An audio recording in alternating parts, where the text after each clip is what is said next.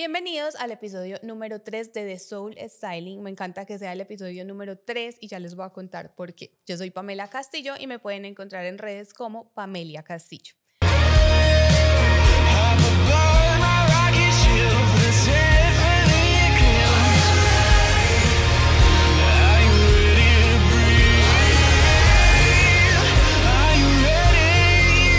Hoy tengo una invitada que me encanta porque fue la directora del programa Buen Comienzo durante cuatro años y lo hizo súper bien.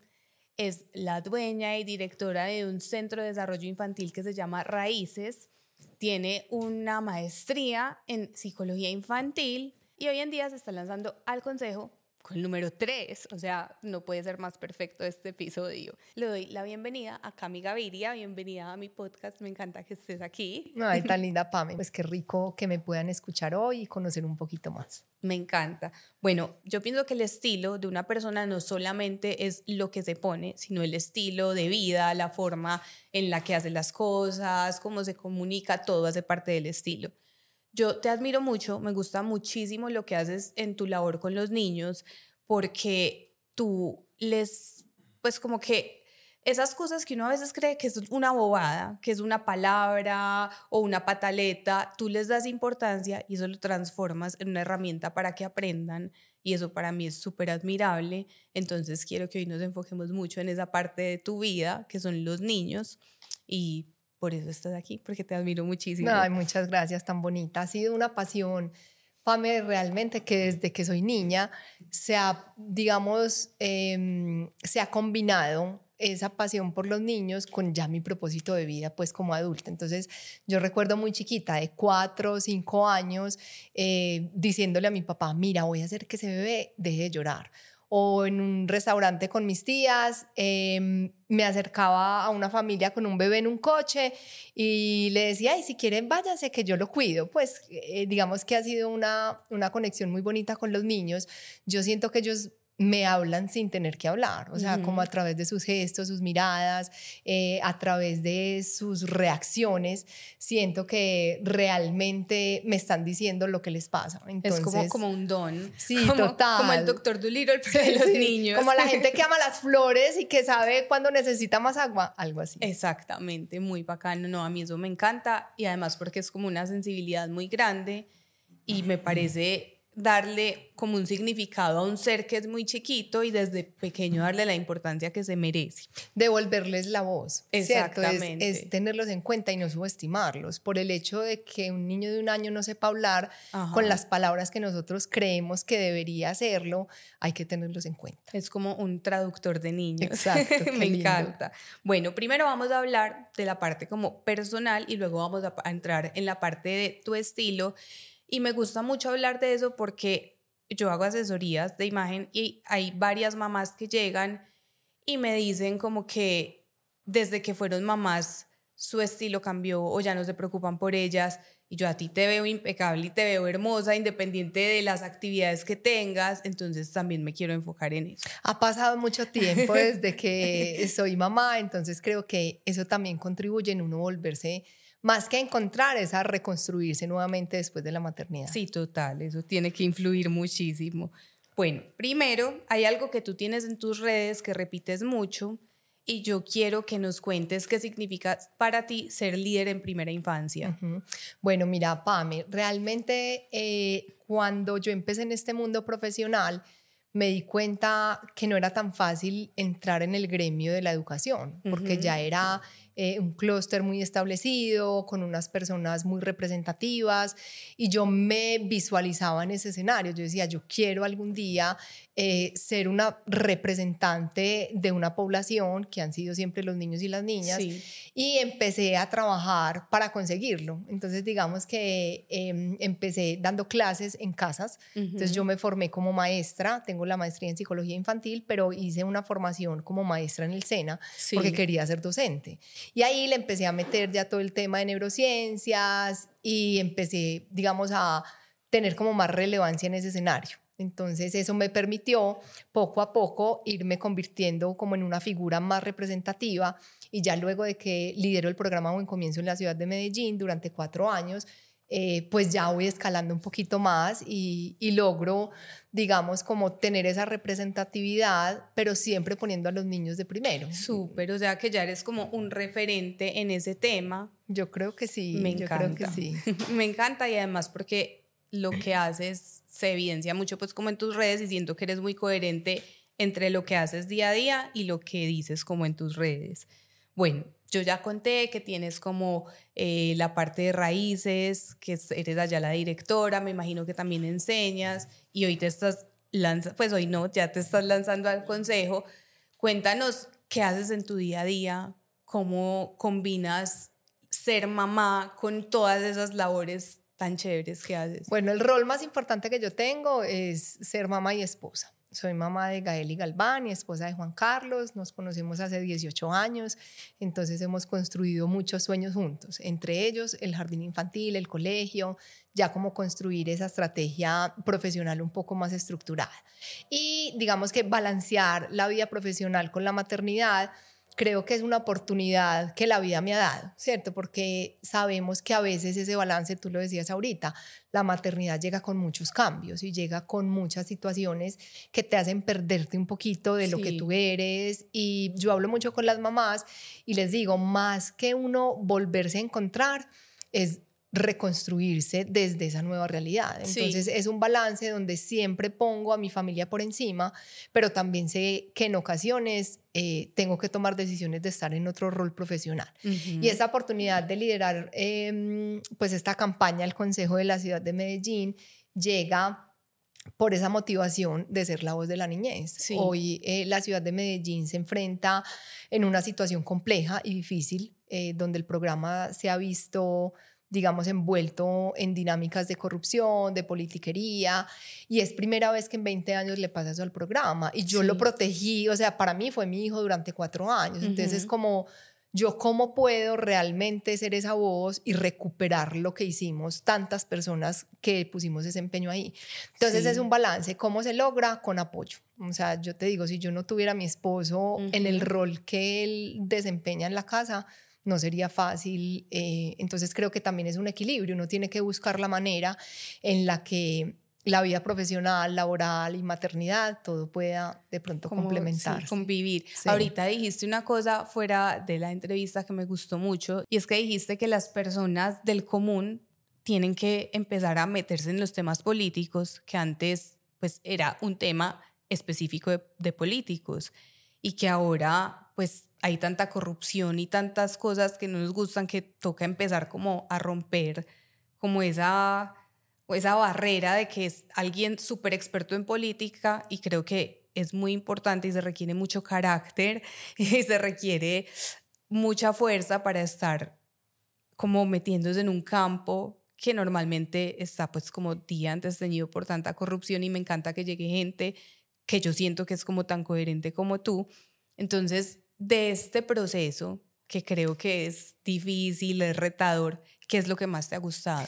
Pues mira, yo rescato mucho la palabra valentía, que la he escuchado mucho pues como en estos días cuando, cuando empecé a compartir pues como con mis familiares y amigos más cercanos la decisión.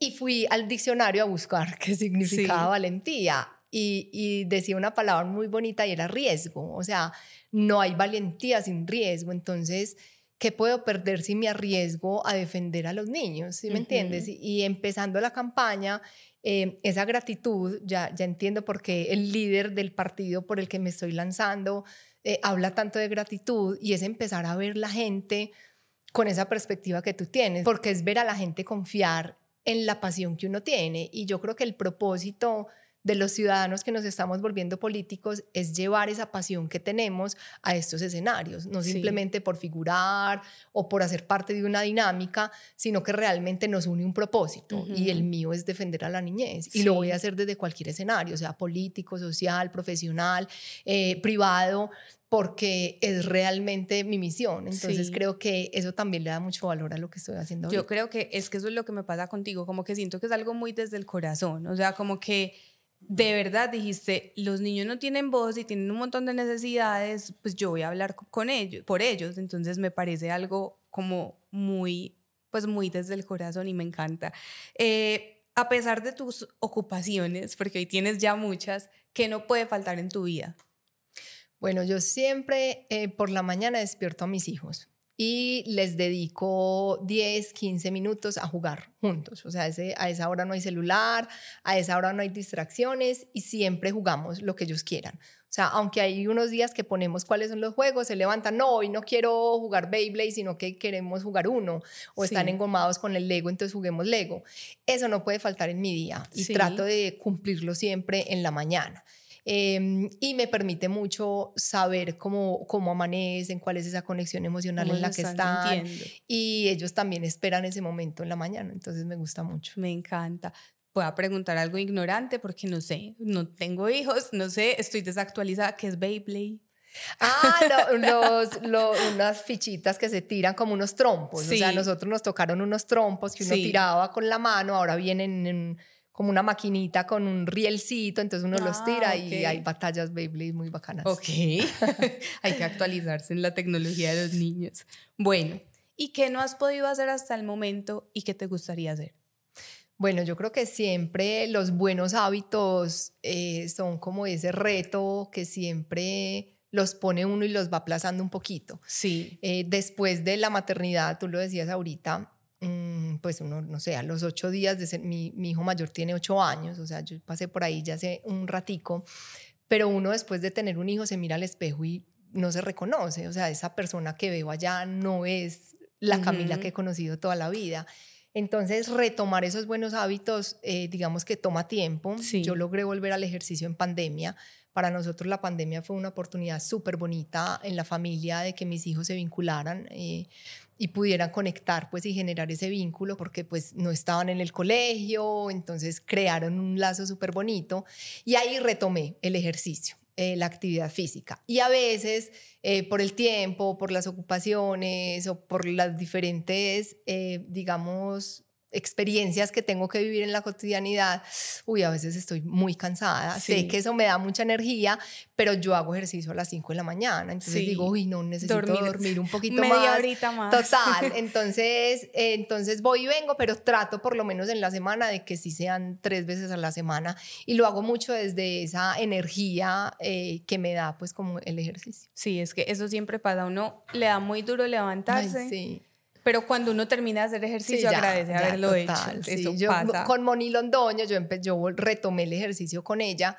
Em, y, siempre pienso eso, o sea, la gratificación es al final cuando uno termina. Entonces, cogerle el ritmo es difícil, pero ya uno montado en el cuento no se puede volver a bajar. Listo, Cami, ya pasamos como esta parte personal y profesional que me encanta de verdad. Te vuelvo y te digo, admiro mucho lo que haces. Vamos a entrar un poquito a hablar de la parte de estilo y siempre que vamos a hablar de estilo, yo tengo un regalo para mis invitados. Y como el estilo no es solamente lo que uno se pone, sino que es tu estilo de vida, yo sé que eres vegetariana, que te importa mucho pues como los animales, todo ese tema. Entonces, este es un regalo para pero ti. Qué belleza, gracias. no tiene aroma porque sé que no te gustan los perfumes fuertes. y es, es vegano de hecho. Y todas las prácticas son hechas de forma amigable con el medio ambiente. Me encanta, muchas Pero gracias. Pero que te guste Qué mucho. Belleza tan bonita. Esta pregunta nunca me puede faltar y es, ¿qué se te viene a la mente cuando digo asesoría emocional de imagen? Uy, yo creo que, que es uno cómo se siente cuando se mira al espejo, ¿cierto? Y, y, lo que vos decías, cuando, cuando somos mamás, perdemos emocionalmente esa conexión que tenemos con, con el estilo, con la imagen. Entonces ya no nos sirve el pantalón, las faldas no nos quedan bien, esa camisa ya no me queda. Y a veces conectarnos con esa emoción es difícil. Entonces creo que, que es muy bonito porque le da un valor más allá de simplemente la apariencia física. Sí, exactamente eso es la idea. Es como que la gente sea un poquito más consciente de las emociones que nos rodean a la hora de vestirnos, porque hay un montón. ¿Tú cómo definirías tu estilo hoy en, emociones? En emociones. sí. Bueno, yo creo que calma. Em, yo trato de ser una persona, a veces en la casa me cuesta un poquito en la dinámica con los niños, pero de mantener la calma, ¿cierto? Y trato de que el estilo también muestre eso, pues que, que uno llegue a un lugar y, y que la gente perciba, ve, yo me acuerdo una persona, un, señor, un familiar del esposo de mi hermana, que me decía, vos sos como un ángel. Y a mí ese señor me dijo eso. Y te juro, Pame, que, que uno se empieza como a creer esas historias y trato mucho como de reflejar esa calma y de pronto esa paciencia que, que puede estar vinculada también emocionalmente con esa descripción. lo haces muy bien porque también yo te conocí y es como toda tranquila, toda calmada. Y para eso, como, como, ¿qué prendas, qué colores utilizas para reflejar esa calma? Bueno, a mí me encantan los colores neutros. Em, no soy y nunca he sido de colores, eh, digamos, muy vibrantes. En la adolescencia, pues cuando uno está explorando, si tuve el pelo rojo, de todos los colores, Em, y me metí mucho pues como a explorar la imagen desde ese sentido, pero ahorita sí me gustan mucho los blancos, los cremas, eh, los colores un poquito que no reflejen tanto de pronto esa emoción tan efusiva, sino que genere un poquito más como de calma. Con el negro, amé el negro toda mi adolescencia, o sea, para mí el negro fue como el reflejo de mi vida. Sí. Inclusive en un viaje con amigas que hicimos hace algunos años, eh, yo les había dicho, estoy tratando de abandonar el negro.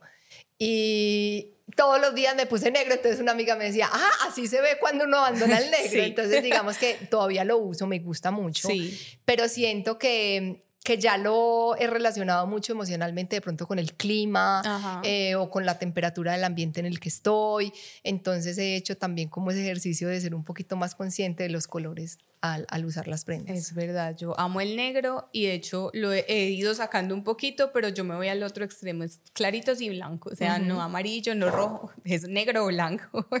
Rojo, o sea, yo jamás en mi, bueno, de pronto peladita sí una camisa roja, no, jamás. No. Jamás. Y por ejemplo, con los niños me ha costado mucho eso, porque son súper coloridos, colores vibrantes, la sudadera roja con la camisa roja, los zapatos rojos, y yo soy como que, bueno, tengo que dejarlo ser, escuchar su voz, y es un ejercicio importante ahí también que le trae uno la maternidad con el estilo. Sí, yo ahorita te voy a hacer una pregunta relacionada con eso, vamos a ver si tiene que ver, y si no, ahorita ya, ya miramos, porque primero te quiero preguntar qué influye para elegir el look de cada día? O sea, las actividades que vas a hacer, el clima. Las actividades y el clima. O sea, lo que tú decías ahorita, yo eh, tengo un jardín infantil entonces muchas mamás me ven así de blanco, pero como estás de blanco en un jardín, yo no importa, pues si me ensuciaron, me ensuciaron.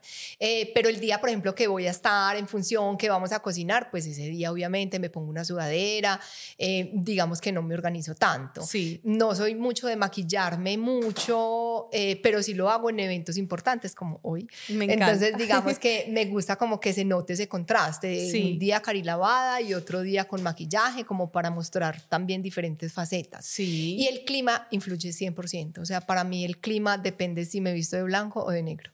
Y obviamente también pues lo que voy a hacer. Si voy para el jardín o si voy a una reunión, una entrevista o un evento social. Eh, dependerá O sea que con calor nunca es el negro, jamás. No, no, o sea, un vestido negro para la playa, no, eso ya ni siquiera los vestidos de baño. O sea, Pame, yo me vestía de negro toda, o sea, los vestidos de baño, o sea, tal cual. sí. Y, fui, quise hacerlo también como por un experimento social conmigo misma. Y entonces, todo, o sea, ya no tengo vestidos de baño negro, ya no tengo, por ahí tengo unas chanclitas negras que siempre que las veo se voy, ay, todavía tengo negro. Pero es como, como hacer un ejercicio de ver cómo me relaciono también como con esos elementos. ¿Y sientes que emocionalmente ha cambiado algo en ti con el cambio de los colores? Sí, sabes que yo sí siento, por ejemplo, cuando hace mucho frío, que uno está como de negro, yo siento que le da a uno como un poquito como como no de sentirse mal, pero sí como nostalgia. O sea, el negro es como nostalgia, como como, como, más recogida. sí, total. Entonces, sí. y de colores claros eres un poquito más. Sí, más que colores claros es blanco. O sea, yo con blanco siento como que brillo, pues como que, como que es mi esencia en, ese escenario. Sí, uno se va conectando más con otros colores. Eh, ¿Cuál es esa prenda que no puede faltar en tu closet? O sea, que me falten, no sé, botas, lo que sea, pero eso jamás. Bueno, a mí me encantan los vestidos, me fascinan los vestidos y encontrar vestidos blancos que me gusten y que me queden bonitos no ha sido fácil. Sí. Porque todos son de tiritas, de ojalillo, o sea, como un mismo estilo. Sí. Entonces me he dedicado así como a la cacería de vestidos blancos. ¿Tú crees que tu estilo ha cambiado según el lugar en el que vives, las ocupaciones. Uf, infinitas veces. ¿Y cómo ha cambiado? No, pues total, o sea, en la adolescencia, yo chiquita, yo me acuerdo que me encantaban los vestidos.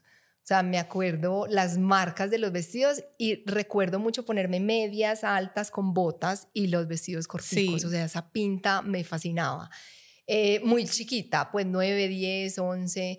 En la adolescencia, em, creo que sí fue mucho como de, pues como las camisas corticas y un estilo un poquito pues como más, como más callejero. Sí, más eh, urbano. Sí, más urbano. Y en la maternidad odié los pantalones, entonces solo me ponía vestidos, entonces cuando ya tuve mi primer hijo ya no quería ver un vestido porque era verme en embarazo, entonces cambió.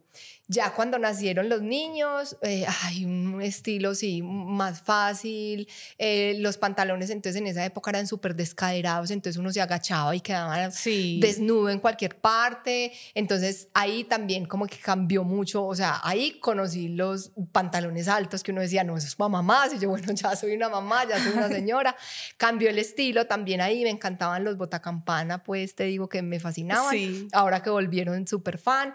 Entonces sí, creo que también influye mucho como la tendencia. Sí, claro. Eh, pero no soy mucho como de, de, no sé, flores con rayas que está de moda. No, o sea, yo soy más básica, planos, mm, los estampados me gustan en los vestidos, pero una camisa estampada no tengo pues como que soy soy súper básica en ese estilo y ha cambiado pues a lo largo de la vida. O sea que por ejemplo en tendencias tú te dejas llevar de pronto por los cortes de las prendas, más no por los estampados.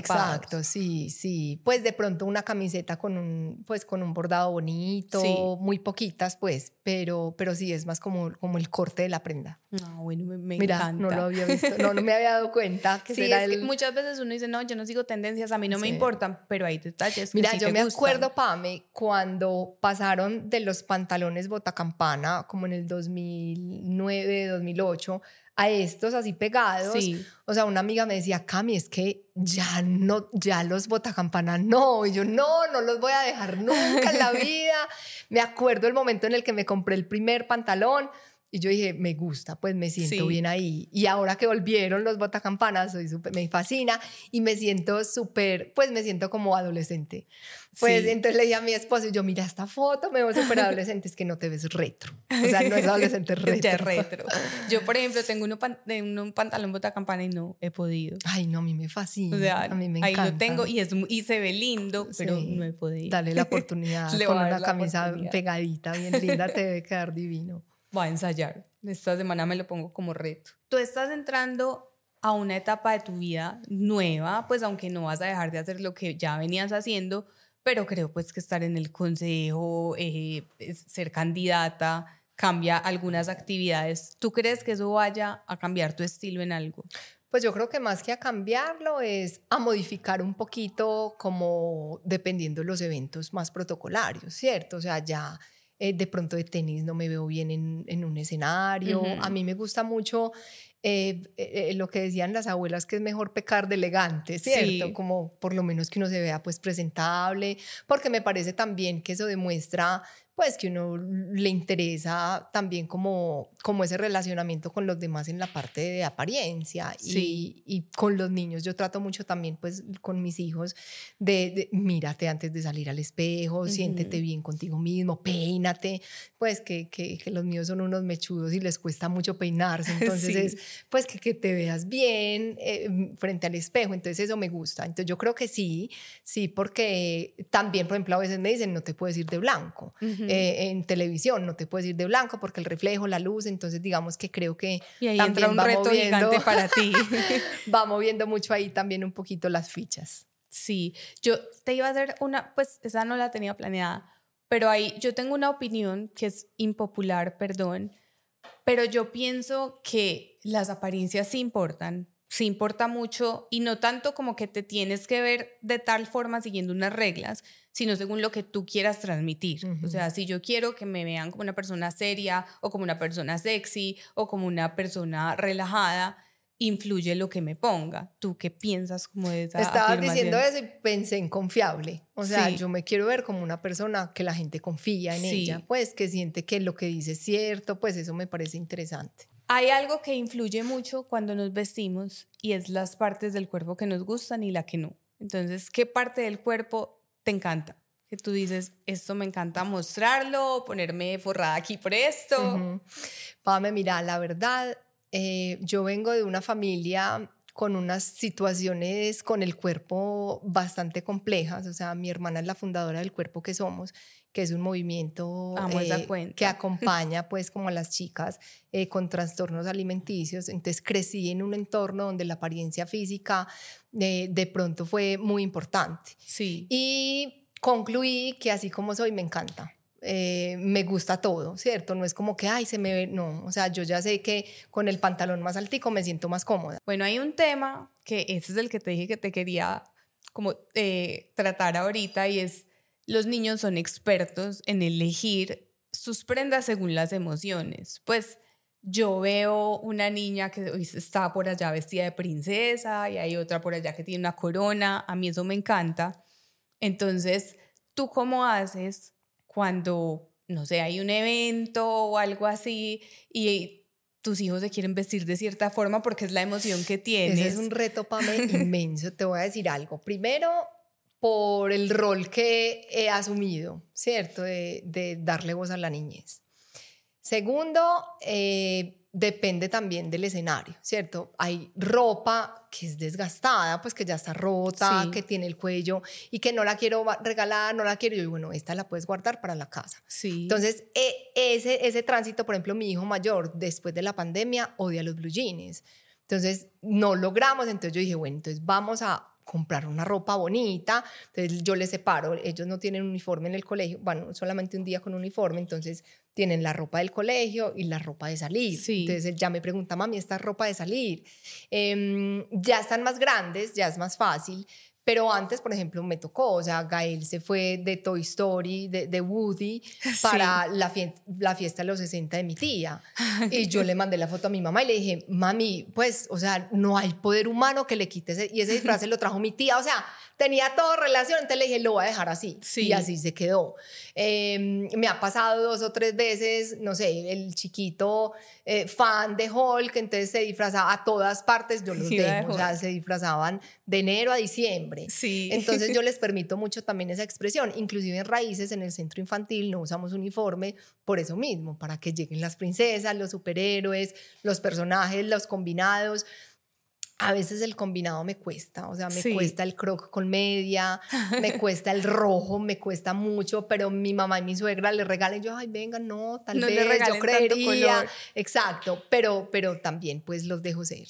Bueno, y por ejemplo, ahí uno como mamá, ¿cómo hace cuando uno tiene un gusto, que yo digo que uno siempre a los hijos le deben salir al revés de uno, si a ti te gusta tanto el blanco y el, y el, y pues y los colores como como de un solo tono, ¿cómo haces para como gestionar esa emoción de estar viendo a tu hijo como... Entender, pues yo creo que el reto aquí es entender que él es él. Pues mi mamá, por ejemplo, mi mamá siempre tuvo un estilo súper femenino. Eh, y, yo nunca fui así. Entonces mi mamá, o sea, la areta con los anillos, las pulseras, los collares, eh, las sandalias, los tacones altos, el blazer, los trajes. Eh, no, no, o sea, yo ah, hoy me gusta, pues ya, ya estoy más adulta y me gusta el blazer y me gusta el vestido. Pero los accesorios, por ejemplo, no, no me siento bien con accesorios. Entonces, ya viví, ya estuve del otro lado, que mi mamá me llevaba las chanclas con las perlas y yo le decía, no, o sea, esto no es mi estilo. Entonces he acompañado mucho también desde ahí, desde entender, aunque a veces es difícil, sí. pues eso es lo que Entender la diferencia de personalidades pues, que hay. son ellos y hay que dejarlos ser. Por ahí dicen que los niños son como lo contrario de, los, de sus papás. Yo siempre he pensado que si yo llegara a tener un hijo, pues yo creo que ya no va a pasar, me va a salir, yo soy puro rock, pop, me va a salir reggaetonero, vallenatero, porque eso siempre pues, pasa. Pues no, mira, yo creo mucho que la influencia que uno tiene como padre cuando es consciente es una influencia muy bonita. Eh, muchas veces pasa ese tema por rebeldía, pues por no querer parecerme a la mamá o por no querer seguir pues un adolescente que adolescente no ha peleado con sus papás, entonces también queriendo como enfrentar esa situación. Entonces, por ejemplo, en mi casa, rock, o sea, lo que estás describiendo es la música que mi esposo escucha sí. y le encanta, o sea, mis hijos, o sea, el de cinco está pidiendo una batería de cumpleaños, entonces es ese estilo que nosotros hemos ido incursionando en la casa, eh, tampoco satanizando otros estilos, otras dinámicas, simplemente explicamos por qué para nosotros eh, no es apropiado algún tipo de música o alguna conducta y explicamos, pues por ejemplo las canciones de Shakira, mi hijo pues obviamente escucha y sabe, entonces le dije, te voy a explicar qué dice. Y me senté con él y paraba y yo, mira, aquí acaba de decir que... Y explicar también es bonito porque es darles como la intención de, claro, es un ritmo bacano, estás escuchando esa información, pero cómo te guío y te oriento para que la recibas. ¿Cómo le explican a un niño tan chiquito las letras de las canciones? Con palabras, pame, porque es que subestimamos un montón. Sí. Entonces, eh, por ejemplo, a mí mi hijo, cuando nació el hermanito, me dijo, mami, pero es que yo no entiendo cómo entra y después sale. Sí. Vos no tenés que ir a explicar eh, la sexualidad a profundidad, pero sí puedes dar una clase de anatomía. ¿Sí me entendés? Igual con las canciones. Obviamente hay niveles de canciones, ¿cierto? Claro. Pues hay, hay unas que probablemente pues no les voy a explicar y otras que con palabras sencillas se puede lograr esa explicación. Bueno, ya para ir cerrando, tú ya pasaste por esa etapa. Yo quisiera saber qué consejo le darías a las mamás que acaban de tener un bebé y que de pronto se sienten mal porque, entre comillas, perdieron su estilo, ya no es lo mismo que antes, ya no les queda la ropa. Como qué consejo les dirías como para que estén en paz con su estilo y su ser en este momento? Bueno, yo creo que lo más importante es recordar que uno puede reconstruirse otra vez, ¿cierto? Su apariencia física, sus dinámicas que son complejas, que emocionalmente uno está pasando por una etapa eh, muy retadora, pero muy bonita a la vez, que no siempre se convierte el hijo en el amor a primera vista y que uno tiene que construir una relación, pues es que llega una persona nueva, entonces todas las energías están como en otra función y uno queda olvidado por allá como de décimo. Entonces, eh, como decirles también y darles ánimo de que uno vuelve a encontrar la manera de conectarse con uno mismo, que probablemente en unas nos tardemos más que en otras, pero que siempre encontramos el momento de volvernos a encontrar. Yo sí creo, como dice Laura Goodman, que mm, los niños, sobre todo recién nacidos, son primero. Es un niño indefenso, no es capaz de valerse por sí solo, hay que darle de comer, hay que ayudarle a cambiarse el pañal, o sea, no tiene la independencia y la, autonomía que uno quisiera que tuvieran. Entonces, en esos momentos, yo sí siento que lo más importante es el bebé. Y es un balance, ¿cierto? Entonces, si el bebé duerme, la mamá duerme, eh, si hay alguien que me pueda ayudar mientras yo duermo, eh, que alguien me ayude con el bebé, buscar esos momentos sobre todo de descanso, que son muy importantes que eso también le ayuda a uno con el estilo, porque uno está tan cansado que ya no se ve bien en el espejo, entonces yo creo que descansar y tener esos espacios puede ayudar un poquito. Y también de pronto ser pacientes con esa etapa, pues como entender que es una etapa. Que no es fácil, pero pasa. Este no tiene mucho que ver con estilo, pero creo que es muy importante desde lo que haces y es como, ¿qué consejo le das a los papás para que tengan una buena relación con sus hijos, para que los entiendan, pues papás y mamás, porque muchas veces la comunicación por la diferencia de edad, de estilos, de todo, pues puede fallar. Entonces, ¿qué, consejo les darías? Ese es otro podcast. Eh, pero, pero sí, yo creo que lo más importante es cambiar los gritos por susurros, ser capaces de conectar con esa emocionalidad y construir un vínculo. Pame, cuando uno realmente quiere construir un vínculo con sus hijos, logra de verdad una conexión. Y a veces ser capaz de construir ese vínculo es lo que me lleva a gritar o a tener otras responsabilidades en el trabajo que me hacen estar agotado y no poderme conectar. Buscar diferentes maneras de juego. Jugar con los niños te conecta porque te lleva a su mundo. Y jugar no es hacer lo que ellos quieren y les gusta, sino llegar a un punto medio. A mí, por ejemplo, jugarle, armar Lego no me gusta entonces, arma tú y yo juego con los muñequitos y jugamos, ¿cierto? También poner como los límites. Sí. O si hay algo que a mí me gusta mucho, como cocinar, pues invitarlos a esa dinámica. Entonces, construir vínculos para mí es lo más importante. Me encanta muchísimo. Te voy a hacer unas preguntas que son muy rápidas. Rápidas. Tienes que responder así. Son muy sencillas, pero hay que responder rápido. ¿Tenis o botas? Tenis, ¿Blanco o beige? blanco, ¿Vestido jean? vestido, ¿Color plano o estampado? plano, ¿Chocolate o fresa? Chocolate, ¿Cantar o bailar? cantar. ¿Gael o Galván? Mentiras. No. Esa no se vale, Yo no, sé, esa no. Uno Los jamás dos, pero ¿sabes qué? No, sí me ha preguntado la gente, o sea, Sí. sí, o sea, si existe, eh, me puse colorada y todo, si existe una preferencia y en mi caso no. O sea, vos que los conoces, bueno, no mucho, pero, pero Andrés un poquito. O sea, Galván es una chispa y Gael es una calma, entonces cada uno para ciertas cosas uno los escogería, pero esa combinación de los dos es una nota. Tienen la, la mezcla perfecta. total, No, total. Yo, yo, esa pregunta obviamente era un chiste, porque pues a mí me ponen a escoger entre tu taina o selva, pues es imposible, y entonces ahora con niños, pues bueno, dime tres personas que conozcan que deban estar en este podcast, que conozcas. Bueno, ya te dije mi hermanita y mi hermanita. Tengo dos hermanas, yo soy la menor y les Sí. digo hermanitas.